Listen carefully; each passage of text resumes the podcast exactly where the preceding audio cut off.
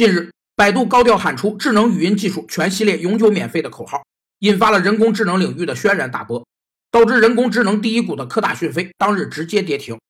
市场当下都在关注科大讯飞的壁垒到底有多高。